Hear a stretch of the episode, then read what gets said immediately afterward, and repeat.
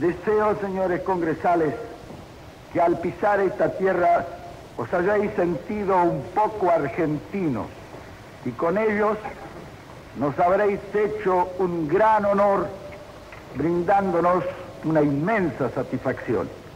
Para el corazón argentino, en nuestra tierra nadie es extranjero, si viene amado, animado del deseo de sentirse hermano nuestro.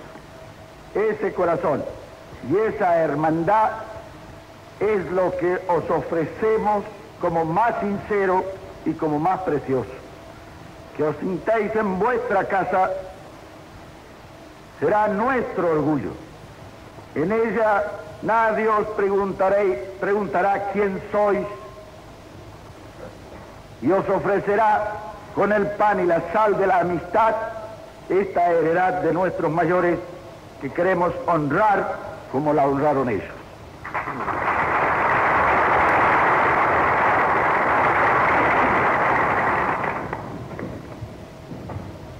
Alejandro, el más grande general de todos los tiempos, tuvo por maestro a Aristóteles. Siempre he pensado que mi oficio algo tenía que ver con la filosofía. El destino me ha convertido en hombre público y en este nuevo oficio agradezco cuanto me ha sido posible incursionar en el campo de la filosofía. Nuestra acción de gobierno no representa un partido político, sino un gran movimiento nacional con una doctrina propia, nueva en el campo político mundial. He querido entonces ofrecer a los señores congresales que nos honran con su visita una idea sintética de base filosófica sobre lo que representa sociológicamente nuestra tercera posición. No tendría jamás la pretensión de hacer filosofía pura frente a los maestros del mundo en tal disciplina científica. Pero cuanto he de afirmar se encuentra en la República en plena realización. La dificultad del hombre del Estado responsable consiste precisamente en que está obligado a realizar cuanto afirma. Por eso, señores, en mi disertación no ataco a otros sistemas, Señalo solamente opiniones propias, hoy compartidas por una inmensa mayoría de nuestro pueblo e incorporadas a la Constitución Nacional de la Nación Argentina.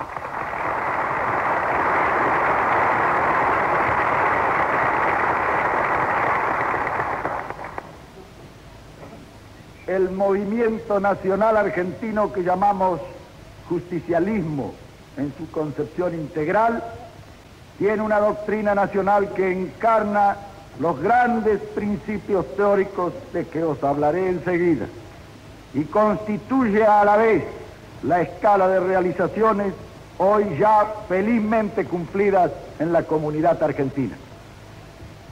He querido exponer personalmente ante los señores congresales tales concepciones en la seguridad de que lo interpreten como un esfuerzo personal en contribución a este Congreso y el deseo de expresar personalmente también a nuestros gratos huéspedes toda nuestra consideración y todo nuestro afecto.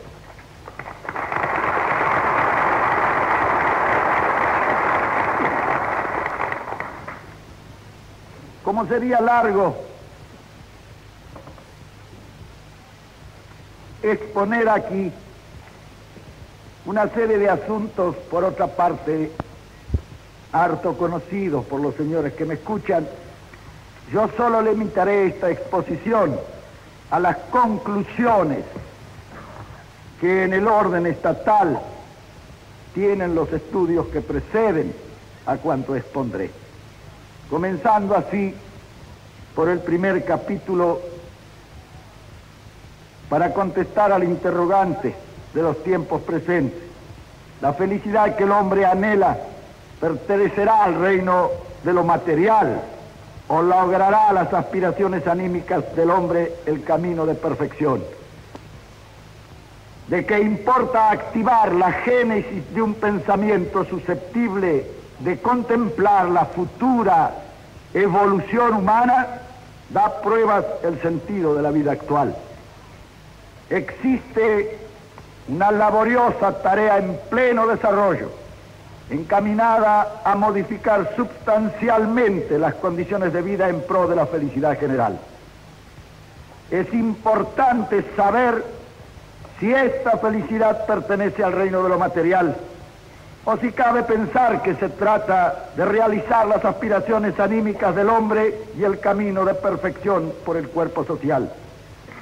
Pero cuando volvemos a preguntarnos si la dirección de ese pensamiento ha de ser ejercida en un sentido horizontal, o si cabrá imprimirle al mismo tiempo verticabilidad, debemos antes examinar, siquiera en busca de indicios, el panorama que se ofrece a nuestros ojos.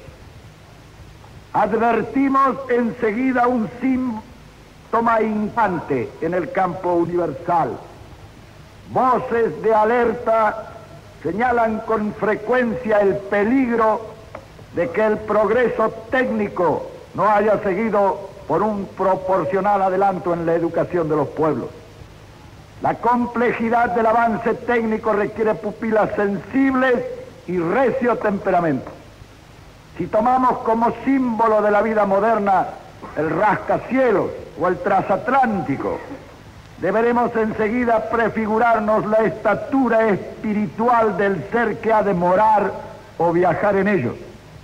Ante esta cuestión no caben retóricas de fuga, porque lo que en ella se ventila es ni más ni menos la escala de magnitudes con arreglo a la cual debe el hombre rectificar adecuadamente su propia proporción ante el bullicio creciente de los circundantes.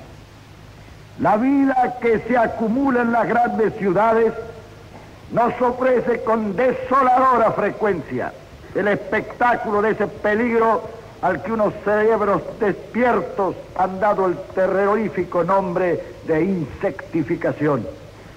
Es cierto que lo físico no mengua ni aumenta la proporción íntima, porque esta consiste justamente en la estimación de sí mismo que el hombre posee. Pero puede suceder que en ausencia de categorías morales acontezca en su ánimo una progresiva pérdida de confianza y un progreso paulatino del sentimiento de inferioridad ante el gigante exterior. Frente a un complejo semejante, que en último término es un problema de cultura y de espíritu, son contados los medios de autodefensa. La civilización tiende a complicarse y no parece que por el camino del exterior pueda resolverse esta incógnita íntima. El materialismo intransigente contaba sin duda con el signo mecánico e implacable del progreso, sospechando que privado de su sombra cósmica el hombre acabaría por sentirse minúsculo y víctima de la monstruosa trepidación vital Seguro de ello, proveyó a su individuo de un sustituto de la proporción espiritual, el resentimiento. Previamente había sustituido también las tendencias supremas por fuerzas inferiores, por esa gana que ayer integraba el cuerpo de una teoría sumamente interesante y que hoy, defraudada, desencantada, han convertido sus discípulos en la náusea náusea ante la moral, ante la herencia de la vida común, náusea ante las leyes y los progresos inexorables de la historia, náusea biológica.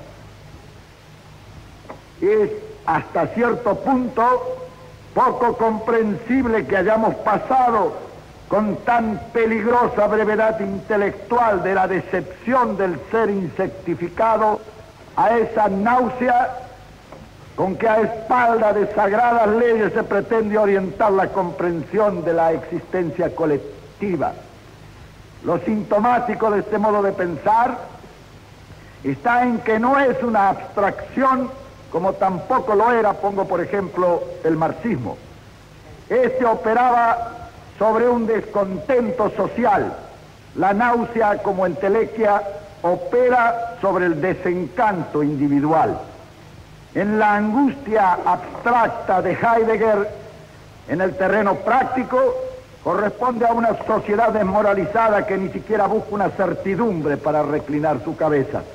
No es por tanto la teoría lo deplorable, sino la realidad, la deformación postrera de aquella insectificación, solo que esta vez el individuo insectificado ha querido aislarse de la catástrofe con una mueca cínica.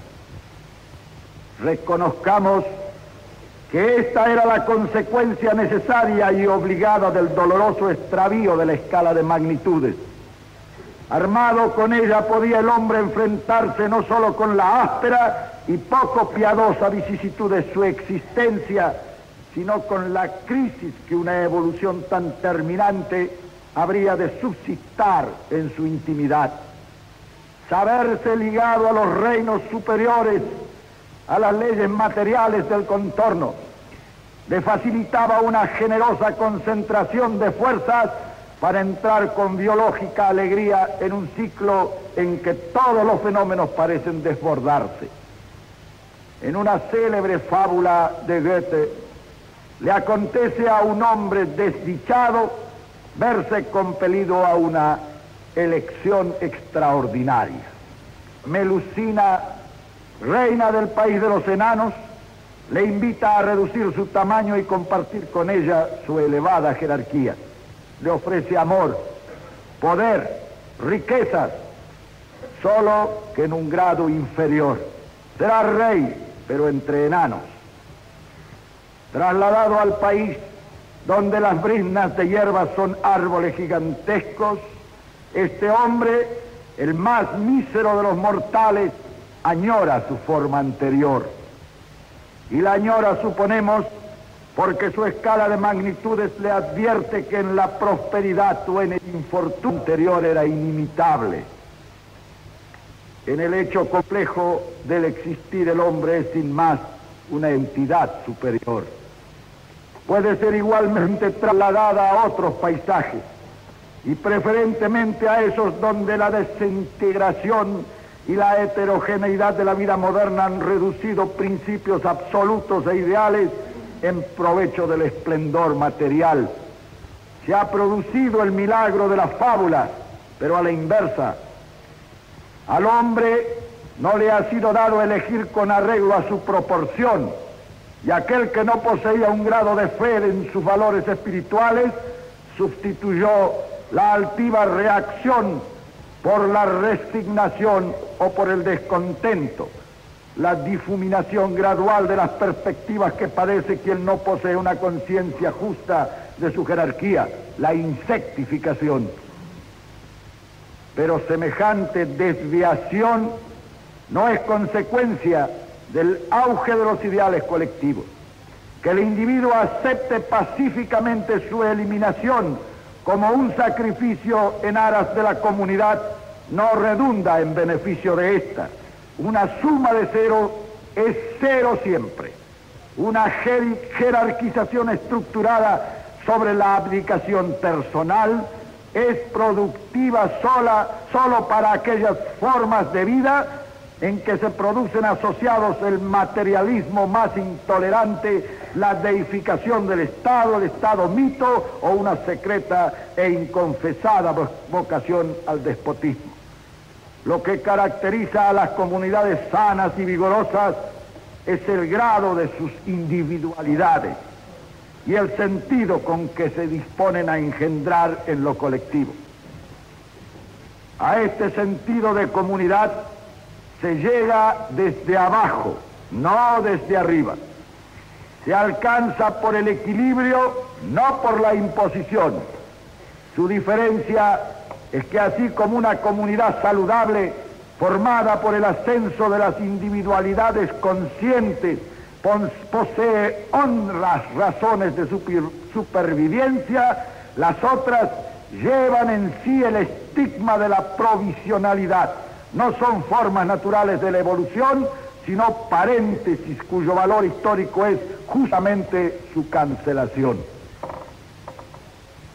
En la consideración de los valores supremos que dan forma a nuestra contemplación del ideal, advertimos dos grandes posibilidades de adulteración.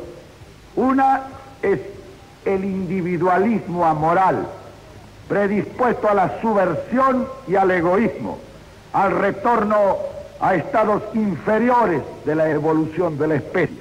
Otra reside en esa interpretación de la vida que intenta despersonalizar al hombre en un colectivismo atomizador. En realidad operan las dos un escamoteo. Los factores negativos de la primera han sido derivados en la segunda a una organización superior. El desdén aparatoso ante la razón ajena, la intolerancia han pasado solamente de unas manos a otras bajo una libertad no universal en sus medios ni en sus fines, sin ética ni moral, le es imposible al individuo realizar sus valores últimos por la presión de los egoísmos potenciados de unas minorías. Del mismo modo, bajo el colectivismo materialista llevado a sus últimas consecuencias, les es arrebatada esa probabilidad, la gran probabilidad del existir por una imposición mecánica en continua expansión y siempre hipócritamente razonada. El idealismo hegeliano y el materialismo marxista, operando sobre necesidades y calamidades universales que han influido profundamente en el ánimo general, constituyen direcciones cuya resultante será prudente establecer. De la historia y aún de sus excesos extraemos preciosas enseñanzas ante las que en modo alguno podemos ni debemos permanecer insensibles. Mientras el pensamiento creía poder sostenerse en lo fundamental en espacios puramente teóricos, el mundo obraba por su cuenta. Pero si lo fundamental declinó, la fijación práctica de lo abstracto puede ejercer una influencia perniciosa en la existencia común. Resulta entonces necesario detenernos de nuevo a examinar nuestros absolutos y a limpiar de excrescencias y añadiduras superfluas un ideal apto para servir de polo al sentido lógico de la vida. En esa labor se nos antoja primordial la recuperación de la escala de magnitudes. Esto es, devolver al hombre su proporción para que posea plena conciencia de que ante las formas tumultuosas del progreso sigue siendo portador de valores máximos, para que sea humanamente, es decir, sin ignorancia. Solo así podemos partir de ese yo vertical a un, un ideal de humanidad mejor, suma de individualidades con tendencia a un continuo perfeccionamiento. Sugerir que la humanidad es imperfecta que el individuo es un experimento fracasado, que la vida que nosotros comprendemos y tratamos de encauzar es en sí y en sus formas presentes algo irremediablemente condenado a la frustración, nos hace experimentar la dolorosa sensación de que se ha perdido todo contacto con la realidad. Lo mismo tememos cuando se fía a la aplicación de las individualidades en poderes extremos una imposible realización social. Si hay algo que ilumine nuestros pensamientos, que haga perseverar en nuestra alma la alegría de vivir y de actuar, es nuestra fe en los valores individuales como base de redención. Y si ha llegado a situar al hombre en actitud de defenderse de la cosa, puede, hacer, puede hacerse de ello polémica simple pero es conveniente repetir que no han sido teorías fundadas en sugestiones, sino un parcial relajamiento biológico. Del desastre brota el heroísmo, pero brota también la desesperación, cuando se han perdido dos cosas, la finalidad y la norma. Lo que produce la náusea es el desencanto. Y lo que puede devolver al hombre la actitud combativa es la fe en su misión, en lo individual, en lo familiar y en lo colectivo. Ahora bien, va anexo al sentido de la norma el sentido de la cultura. Nuestra norma, la que tratamos de insinuar aquí, no es un cuadro de imposiciones jurídicas, sino una visión individual de la perfección propia, de la propia vida ideal. En ese aspecto no cabe duda de que su eficacia depende enormemente de nuestra comprensión del mundo circundante como de nuestra aceptación de las obligaciones propias. El solo intento de trazar un cuadro comparativo entre las posibilidades culturales de la antigüedad y las actuales resultaría descabellado. El progreso, el incremento de relaciones, la complejidad de costumbres han ampliado el paisaje en términos indescriptibles. Es lógico pensar, por consiguiente, que la dilatación del panorama haya redundado en limitación proporcional de la conciencia de situación. Cuando en nuestro tiempo se plantean cuestiones de moral y de ética, ¿acaso las más sustantivas e inapasables que debemos formularnos hoy? No ignora que en la confusión de muchos valores desempeña un activo papel el signo vertiginoso del progreso. La evolución humana se ha caracterizado, entre otras cosas, por lanzar al hombre fuera de sí para proveerle previamente, pero sin proveerle previamente una conciencia plena de sí mismo. A ese estar fuera de sí puede atender mediante leyes la comunidad organizada políticamente y tendremos entonces un aspecto de la norma ética. Pero para su reino interior, para el gobierno de su personalidad, no existe otra norma que aquella que se puede alcanzar por el conocimiento, por la educación, que afirma en nosotros una actitud conforme a moral. De que esta norma llegue a constituir un sistema ordenado de límites e inducciones, depende absolutamente el porvenir de la sociedad. Ni siquiera nos es posible comprender ese porvenir como suma de libertad y de seguridad si no podemos prefigurar en ella la existencia de normas. Y no somos de los que pensamos que es preferible resolver quirúrgicamente el problema encomendando la libertad irresponsable al imperio vigilante de la ley las colectividades que hoy deseen presentir el futuro, en las que la autodeterminación y la plena conciencia de ser y de existir integral integran una vocación de progreso, precisan como requisito sustancial el hallazgo de ese camino, de esa teoría que iluminen ante las pupilas humanas los parajes oscuros de su geografía. Así como en el examen que nos está permitido aparece la voluntad transfigurada en su posibilidad de libertad, aparece el nosotros en su ordinación suprema, la comunidad organizada.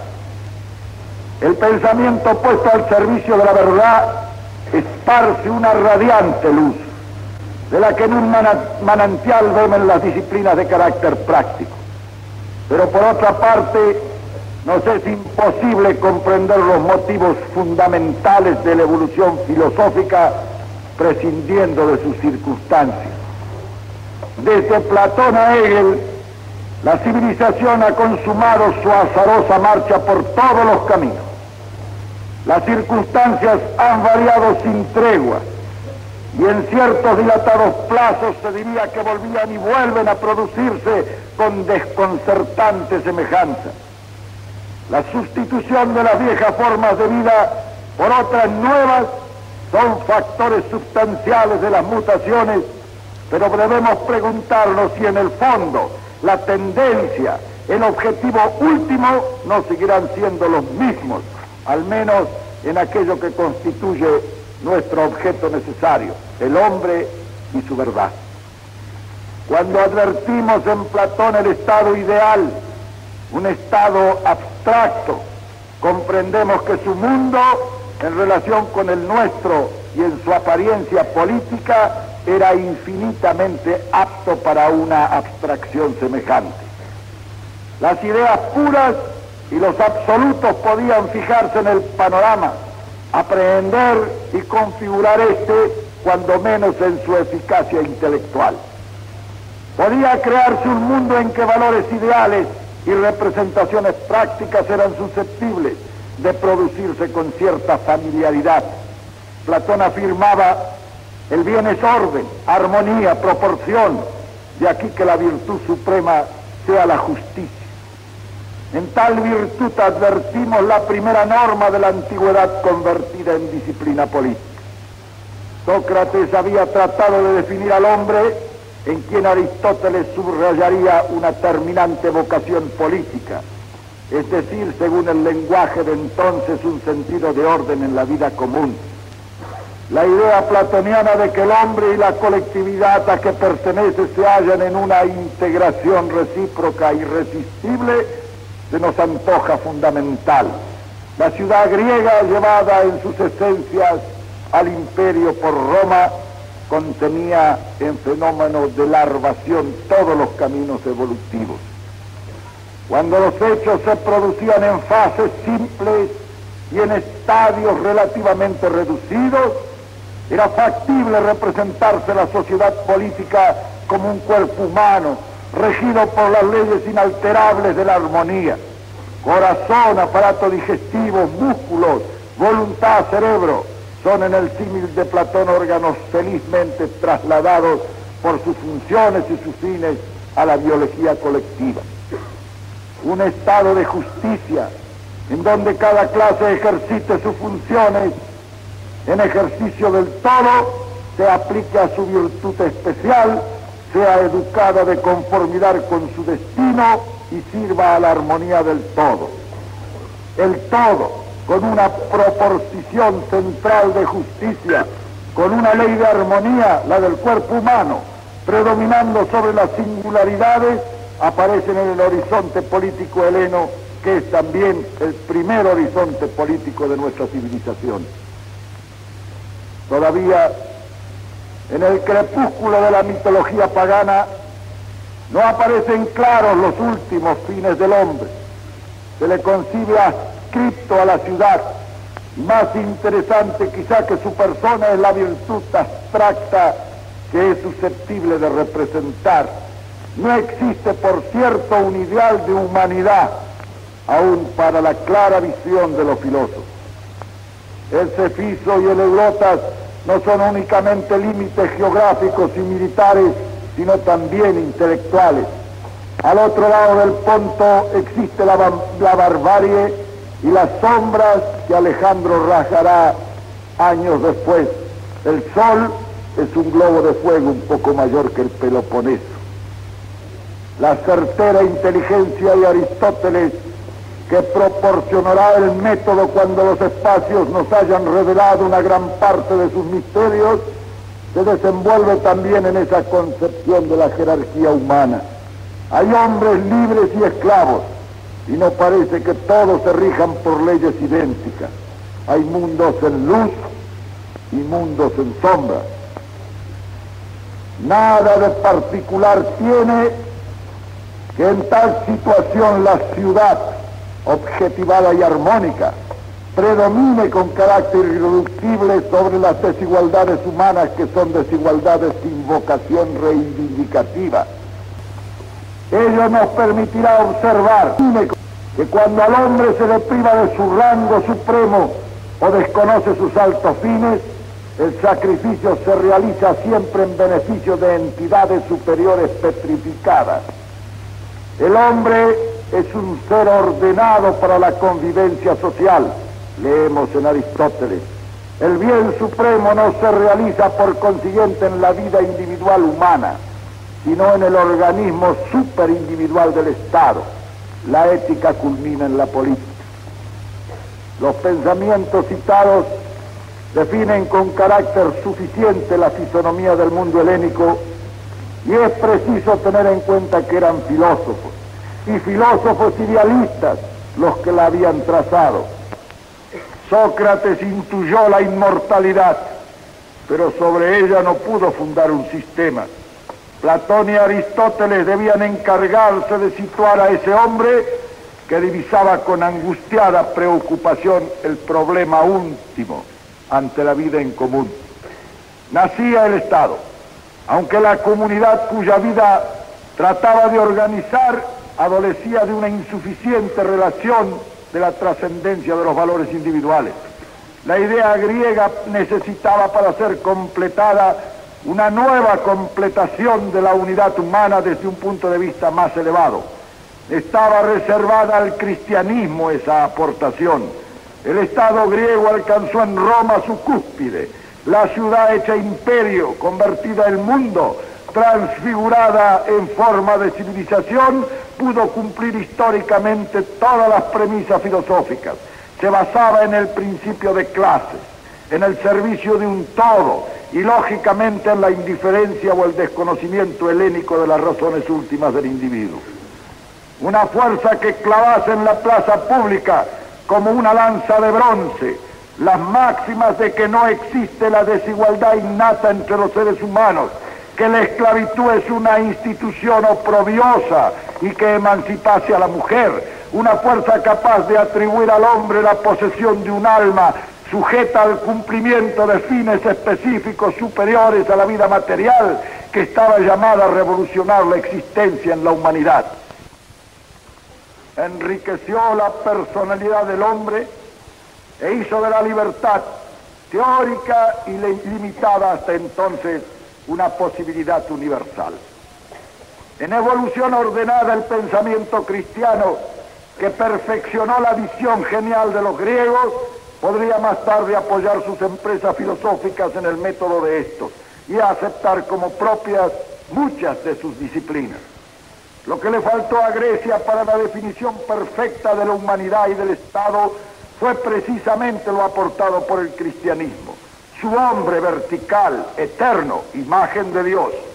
De él se pasa ya a la familia, al hogar. Su unidad se convierte en plasma que a través de los municipios integrará los estados y sobre la que descansarán las modernas colectividades. Roma no era la Grecia cerrada, atenta solo al fenómeno exterior de la barbarie persa. Ha integrado en su existencia la de otros pueblos de costumbres, pensamientos y creencias distintas. Las necesidades de su comunidad no fueron muy superiores también. Le fue sumamente difícil proporcionarse una idea abstracta sobre la concepción del Estado porque éste se había tornado proporcionalmente complejo. Su historia es un continuo proceso de crecimiento y asimilación que cuando alcanza la cúspide se irrumpe por la violencia. Lega al mundo sus instituciones, su gloria, su civilización. Antes del ocaso añade a esta herencia colosal la conformidad de la dignidad humana. La libertad expropiable por la fuerza antes de saberse el hombre poseedor de un alma libre e inmortal, no será nunca más susceptible de completa extinción. Los tiranos podrán reducirla o apagarla momentáneamente, pero nunca más se podrá prescindir de ella. Será en el hombre una conciencia de la relación profunda de su espíritu con lo sobrehumano. Lo que fue privilegio de la República servida por los esclavos será más adelante un carácter para la humanidad poseedora de una feliz revelación. Al sobrevenir la crisis, la civilización conoció siglos amargos. El derrumbamiento del imperio, sin parangón en la historia, devuelve al mundo a la oscuridad. Pero esta habría sido espantosa si el crepúsculo rumano no hubiese prendido en la noche siguiente la llamarada inextinguible de aquella revelación lo que permitirá que el hilo de oro del pensamiento continúe a través del abismo y de las hogueras y sangre. Es el milagro magnífico que el puente de las ideas religiosas no sucumbiese al chocar el hierro de los bárbaros con el agrietado mármol de Roma. Las nuevas monarquías aparecidas al galope, poseían ciertamente una notable capacidad de asimilación, pero su proyección cultural era sumamente reducida y el imperio de la fuerza en que debían apoyarse hizo todavía más limitada esa posibilidad. Europa se convirtió en una necesidad armada. Así como las zonas habitadas se polarizaban en torno a los puntos estratégicos y a los fosos de los castillos, la humanidad se distribuyó en torno a los jefes militares, caudillos y señores. Poco a poco, poco o nada, subsistirá de cuanto había impreso su fisonomía a la existencia general. El principio de autoridad cae en manos de la fuerza en razón de ese estado de necesidad aludido. Los mismos reyes ven menguar sus atribuciones y privilegios a medida que se ven obligados a recurrir al poder de sus ricos señores o a solicitar su alianza para sus empresas militares. El saber se refugia junto a los altares. En las abadías y en los conventos se conserva inextinguible la llama que más tarde volverá a iluminar al mundo y lo que preserva de la gigantesca crisis el acervo de los valores espirituales humanos es con precisión un sentido místico, la dirección vertical hacia las alturas que unos hombres de fe habían atraído a todas las cosas, empezando por la naturaleza humana. La Edad Media es de Dios, se ha dicho, y en este hecho en este paciente y laborioso mantenerse al margen de las tinieblas, debemos ver la lenta y difícil gestación del Renacimiento. Fue una edad caracterizada por una violencia desmedida. Fue una edad en la que no, es, posible hallar las formas del Estado ni contemplar al hombre. Gracias solo al hecho de acentuar su desgracia y aún su brutalidad a veces, sobre fines e ideales reformas pudo resultar factible la evolución resolutiva. En el individuo no es fácil diferenciar la conciencia de su proporción en el ideal religioso de cuanto fue simplemente ignorancia o superstición. La edad tuvo santos y demonios, pero en su desolación, en su pobreza, con el horizonte teñido siempre por los resplandores de los incendios, no le quedaba al hombre otro escape que poner sus ojos y su esperanza en mundos superiores y lejanos. La fe se vio fortalecida por la desgracia. El renacimiento halló diseminados los restos de una cultura y trató de reconstruir con ellos un nuevo clasicismo. Sobre las ruinas de los castillos feudales edificaron su trono las nuevas monarquías. A la idea de aventura sucedió la empresa. Cuando los primeros consejos acuden al servicio del rey con pendón al frente y se distinguen en las batallas, se consuma en la práctica el final de un largo periodo histórico. El Estado tardará todavía en sobrevenir, pero en torno a los monarcas depositarios de un mandato ideal, representa lo que siglos después será el concepto de nacionalidad, empieza a gestarse la vida de los pueblos modernos. Los nobles ingleses arrancarán a Juan sin tierra la Carta Magna. Los castellanos harán jurar al trono en Santa Gadea y los araganeses arrancarán a su rey los usajes demostrativos de que la constitución del Estado está en trance de ensayarse Habrá cámaras rudimentarias al principio departamentos harán oír en los consejos la voz de los gremios y de los municipios. Esta evolución se produce bajo un signo idealista. Cualquiera sea su realización práctica o su signo político, y en la elevada temperatura de la fe popular. El hombre tenía fe en sí, en sus destinos y una fe inmarcesible en su subordinación a lo providencial. Tal fe justifica en parte las titánicas andanzas de la época.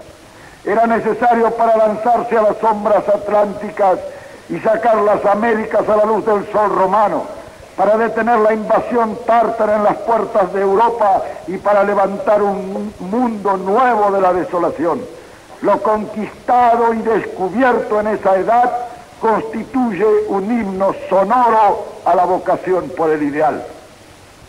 Pero es importante no perder de vista que prescindiendo del rigor práctico de la organización política, el clima intelectual de la época conservó el acento sobre los valores supremos del individuo.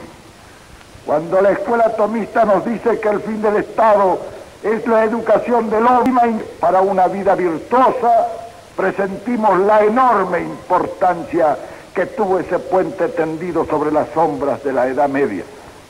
Ese hombre a cuyo servicio, el de su perfeccionamiento, estaba dedicado el Estado, no era por cierto el germen de un individualismo anárquico. Para que degenerase había que trasladar el acento de sus valores espirituales a los materiales el hombre era solo algo que debía perfeccionarse para Dios y para la comunidad. La virtud a que Santo Tomás se refería no será enteramente indiferente, solo virtud griega, el patrón de valores ideales para la realización de la vida propia. Frente al humanismo, la inteligencia humana intenta divisar nuevos caminos y orientaciones. Maquiavelo cubrirá la vida con el imperativo político y sacrificará al poder real o a las necesidades del mando cualquiera otra ley, principio o valor. Grocio llamará al Estado a erigirse en administrador supremo de la felicidad del hombre y abrirá nuevos cauces al principio de autoridad. Los pueblos han vivido décadas y siglos intensos. Han proyectado y a su fuerza hacia los espacios desconocidos se han desdoblado, difundido en mundos nuevos, en empresas fantásticas y costosas. Para que esto fuese posible se precisaba un poder enorme en los recursos espirituales. El apogeo de los absolutos iba a despertar como consecuencia necesaria el desprecio a los absolutos. La intensa espiritualidad de la obra gestada por reacción del desencanto y el materialismo que iban a producirse después. En la evolución, por primera vez acaso, se derivaría de un extremo a otro, de un polo al opuesto, y el, el objetivo a suprimir era inevitablemente la temperatura ideal. Jóvenes predica el absolutismo del Estado en la corriente armada de la época, pero predica ya un hombre desalentado. La unidad social no parece imaginada por él como el indescriptible depósito de valores, sino como víctima. Fue el primero en definir al Estado como un contrato entre los individuos, pero importa observar que esos individuos eran lobos entre sí, eran seres desprovistos de virtud y seguramente de esperanza supremas. La larga cabalgata les había rendido. En la crisis de las monarquías absolutas vierte su mordacidad el genio de Voltaire. Temas. Ciertamente no necesitaba ya la sociedad su corrosivo para fragmentarse bajo el trono. Montesquieu advertía, advirtió a la monarquía que sería heredada en la República. Y Rousseau coronó el por reciente de la época se caracterizó por el cambio radical del acento, acentuó sobre lo material y esto se produjo indistintamente. Lo mismo si el sujeto del pensamiento era el individuo, en cuyo caso se instaba la democracia federal, que si era la comunidad, en cuyo caso se avistaba el marxismo. Es muy posible que las edades media y modernas hayan verificado su elección con un exclusivismo parcial en beneficio del espíritu. Pero es innegable que el siglo XVIII y XIX lo hicieron con mayor parcialidad en favor de la materia. El estado de la cultura en esos siglos pudo prever las consecuencias, pero debemos estimar necesario en toda evolución lo mismo lo que nos parece dudoso que lo acertado. Rousseau cree en el individuo, hace de él una capacidad de virtud lo integra en una comunidad y suma su poder en el poder de todos por organizar por voluntad general la existencia de las naciones. Pero Kant, para Kant, lo vital en lo político era el principio de libertad como hombre, de dependencia como súbditos y de igualdad como ciudadanos. Rousseau llamará pueblo al conjunto de principios que mediante la conciencia de su condición de ciudadano y mediante las obligaciones derivadas de esta conciencia visto de las virtudes del verdadero ciudadano, acepten congregarse en una comunidad para cumplir sus fines. La Revolución Francesa fue un estruendoso prólogo al libro entonces en blanco de la evolución contemporánea. Hallamos en Rousseau una evocación constructiva de la comunidad y la identificación del individuo en su seno como base de una nueva estructuración democrática. Esta concepción servirá de punto de partida para la interpretación práctica de los ideales de las nuevas democracias. Pero resulta hasta cierto punto conveniente de punto de partida para la interpretación práctica de los ideales de las nuevas democracias. Pero resulta hasta cierto punto conveniente examinar si en la concepción originaria no se produjo por la decididamente imprescindible para derribar el poder absoluto a la voluntad del ciudadano, cegar antes en este toda posibilidad espiritual. En segundo lugar, es preciso tener en cuenta el largo paréntesis que el imperio abrió entre el prólogo y la continuación del libro de la evolución política.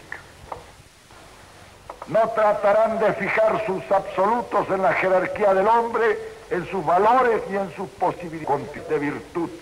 Lo fijarán en el Estado, o en organizaciones de un característico, absolutos. Todavía Fichte crea su propio espacio donde el individuo subordinado al todo social puede realizarse. Hegel convertirá en Dios al Estado. La vida ideal y el mundo espiritual se halló, que halló abatidos, los recogió para sacrificarlos a la providencia estatual, convertido en una serie de absolutos. De esta concepción filosófica derivará la traslación posterior. El materialismo conducirá al marxismo y el idealismo, que ya no se acentúa sobre el hombre, será en los sucesores y en los intérpretes de Hegel la deidificación del estado ideal con su consecuencia necesaria, la insectificación del individuo. El individuo está sometido en estos a un destino histórico a través del Estado al que pertenece. Los marxistas los convertirán a su vez en una pieza, sin paisajes ni techo celeste, de una comunidad tiranizada donde todo ha desaparecido bajo la mampostería. Lo que en ambas formas se patente es la anulación del hombre como tal, su desaparición progresiva frente al aparato externo del progreso el estado fáustico, ambas comunidad mecanizada.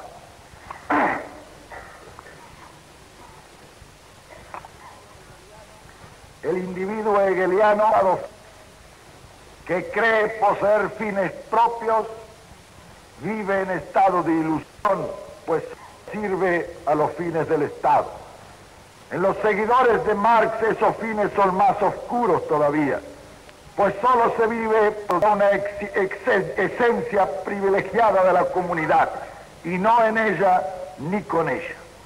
El sofrido marxista es por necesidad una abdicación.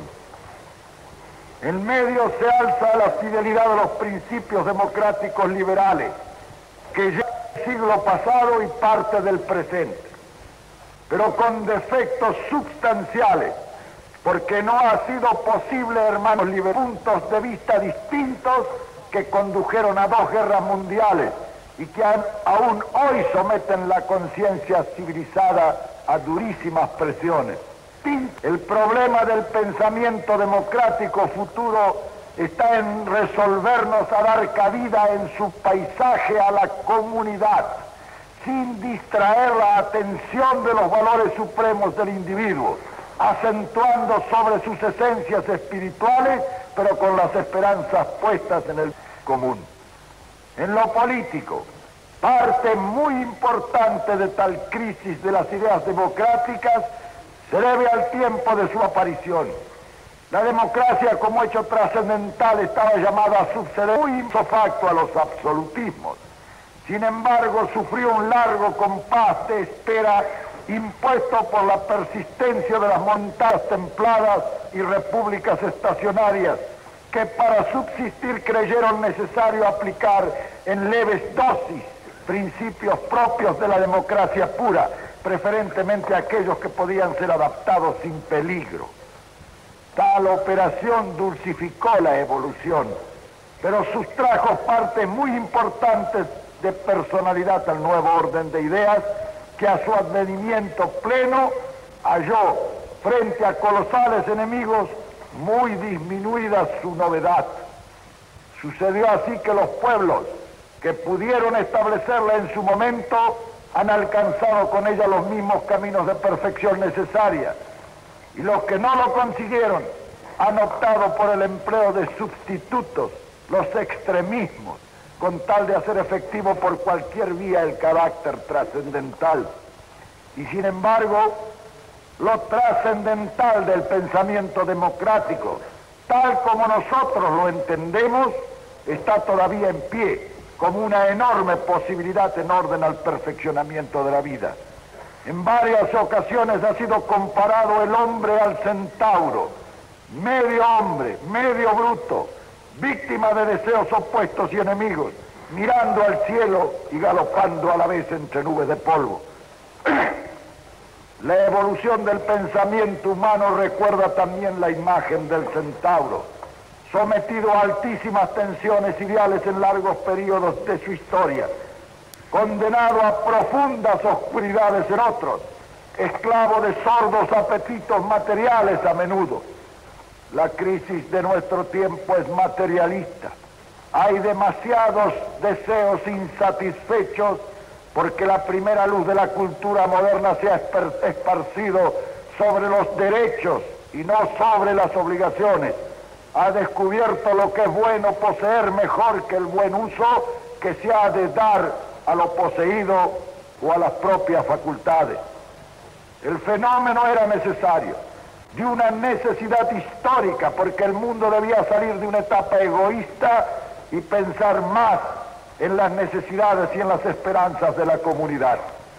Lo que importa hoy es persistir en ese principio de justicia para recuperar el sentido de la vida, para devolver al hombre su absoluto ni la justicia social ni la libertad, motores de nuestro tiempo, son comprensibles en una comunidad montada sobre seres insectificados. A menos que a modo de dolorosa solución el ideal se concentre en el mecanismo omnipotente del Estado. Nuestra comunidad a la que debemos aspirar es aquella donde la libertad y la responsabilidad son causa y efecto. En que, en que exista una alegría de ser fundada en la persuasión de la, dignidad propia, una comunidad donde el individuo tenga realmente algo que ofrecer al bien general, algo que integrar y no solo su presencia muda y temerosa. En cierto modo, siguiendo el símil, equivale a liberar al centauro restableciendo el equilibrio entre sus dos tendencias naturales. Si hubo épocas de exclusiva acentuación ideal y otras de acentuación material, la nuestra debe realizar sus ambiciosos fines nobles por la armonía. No podremos restablecer una edad centauro solo sobre el músculo bestial ni sobre su solo cerebro, sino una edad suma de valores por la armonía de aquellas fuerzas simplemente físicas y aquellas que obran el milagro de que los cielos nos resulten familiares. Los monjes de la Edad Media borraron el contenido de los libros paganos para cubrirlos con los salmos. La edad contemporánea trató de borrar los salmos, pero no añadió nada más que la promesa de una vaga libertad a la sed de verdades del hombre. En 1500 la humanidad concentró sus dispersas energías para empresas gigantescas y nos dio nuevos mundos y formas de civilización. En 1800 reprodujo el intento y creó febrilmente, generosamente una época.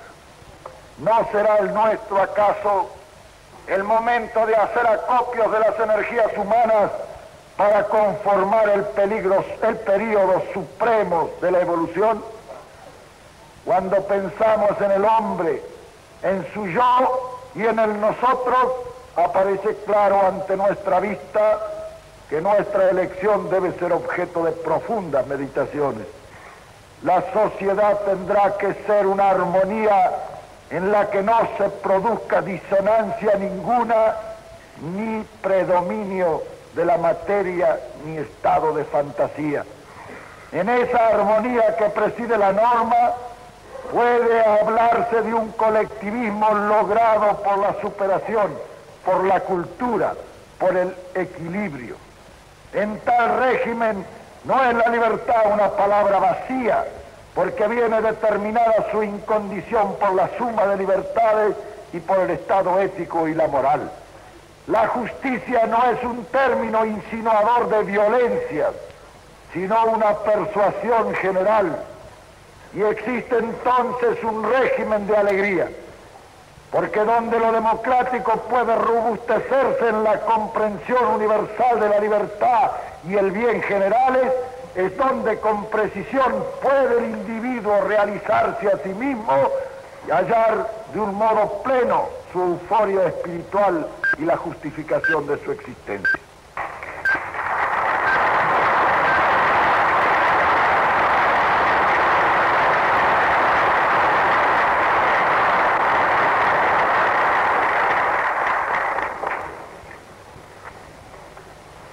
Para el mundo existe todavía y existirá mientras al hombre le sea dado elegir la posibilidad de alcanzar lo que la filosofía hindú llama la mansión de la paz.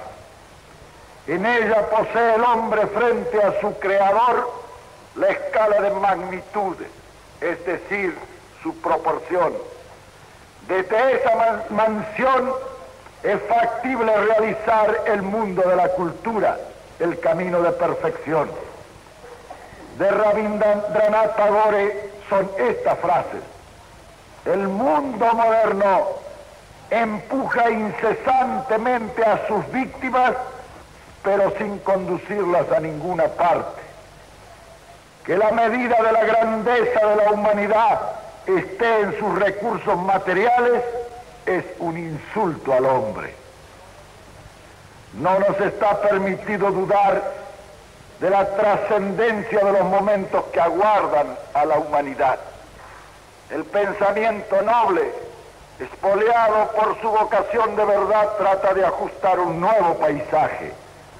Las incógnitas históricas son ciertamente considerables, pero no retrasarán un solo día la marcha de los pueblos, por grande que su incertidumbre nos parezca. Importa, por tanto, conciliar nuestro sentido de la perfección con la naturaleza de los hechos, restablecer la armonía entre el progreso material y los valores espirituales y proporcionar nuevamente al hombre una visión certera de su realidad. Nosotros somos colectivistas, pero la base de ese colectivismo es de signo individualista y su raíz es una suprema fe en el tesoro que el hombre, por el hecho de existir, representa.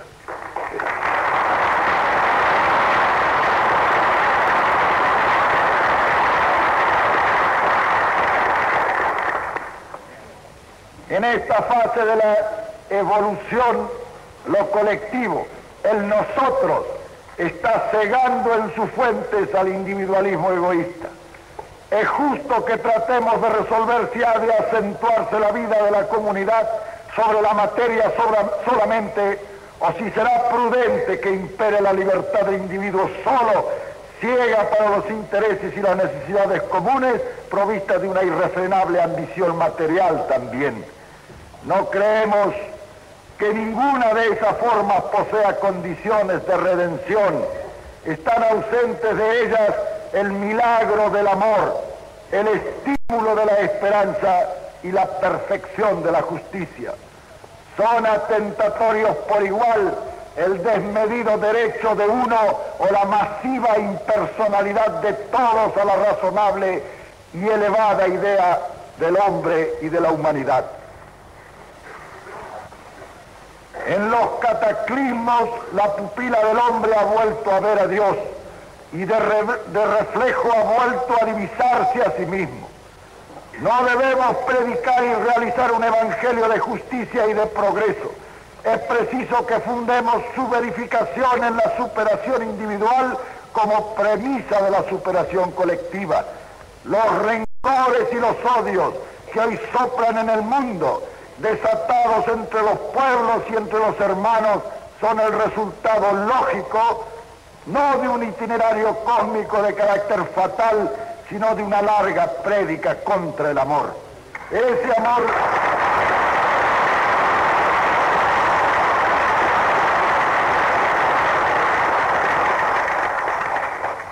ese amor que procede del conocimiento de sí mismo e inmediatamente de la comprensión y la aceptación de los motivos ajenos. Lo que nuestra filosofía intenta restablecer al emplear el término armonía es cabalmente el sentido de plenitud de la existencia. Al principio hegeliano de realización del yo en el nosotros, apuntamos la necesidad de que ese nosotros se realice y perfeccione por el yo. Nuestra comunidad tenderá a ser de hombres y no de bestias. Nuestra disciplina tiende a ser conocimiento, busca ser cultura. Nuestra libertad, coexistencia de las libertades que procede de una ética para la que el bien general se haya siempre vivo, presente, indeclinable. El progreso social no debe mendigar ni asesinar, sino realizarse por la conciencia plena de su inexorabilidad. La náusea está desterrada de este mundo, que podrá parecer ideal, pero que es en nosotros un convencimiento de cosa realizable. Esta comunidad que persigue fines espirituales y materiales, que tiende a superarse, que anhelan mejorar y ser más justa, más buena y más feliz, en la que el individuo pueda realizarse y realizarla simultáneamente, dará al hombre futuro la bienvenida desde su alta torre con la noble convicción de Espinosa. Sentimos, experimentamos que somos eternos.